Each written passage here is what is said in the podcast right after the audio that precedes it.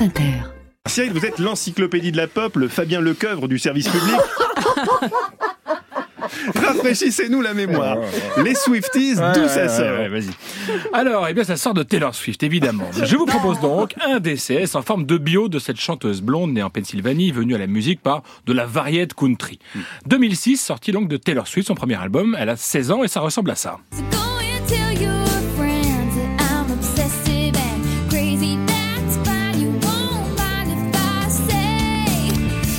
2009, la chanteuse reçoit MTV Music Award pour la meilleure vidéo féminine. Elle est sur scène, elle est heureuse, elle remercie tout le monde, et là, surgit de nulle part, Yo, Taylor, I'm really happy for you. I'm let finish. But Beyonce had one of the best videos of all time. Kenny West qui prend le micro des mains de Taylor Swift pour dire que Beyoncé a fait une des meilleures vidéos de l'histoire. Plus tard, le rappeur dira que c'est Dieu lui-même qui lui a dit de prendre la parole ce soir-là. C'est Jeanne d'Arc. Évidemment.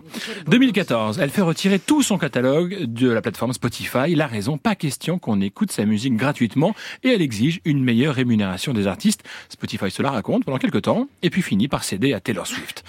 8 octobre 2018, dans un long post sur Instagram, la chanteuse incite les gens à aller voter et à bien choisir pour qui ils votent. Elle dit qu'elle a longtemps été réticente à l'idée de donner son avis sur la politique. Cette fois pourtant, elle s'y met pour soutenir les droits des femmes et ceux de la communauté homosexuelle. Réaction très prudente de Donald Trump.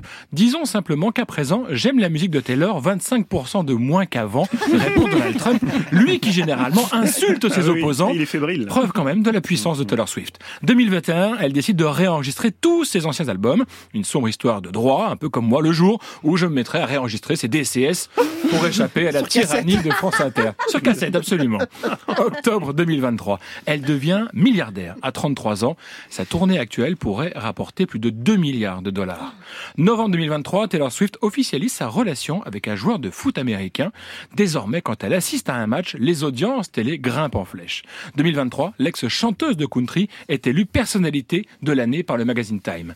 Février 2024, en, en 2023, Taylor Swift est arrivée en tête des ventes mondiales. Ça fait 11 ans que ce classement existe et c'est déjà la quatrième fois que Taylor Swift finit à la deuxième place, 2014, 2019, 2022 et donc 2023, printemps 2024, car oui, dans ce DCS, on prend aussi un temps d'avance. C'est fou. C'est fou.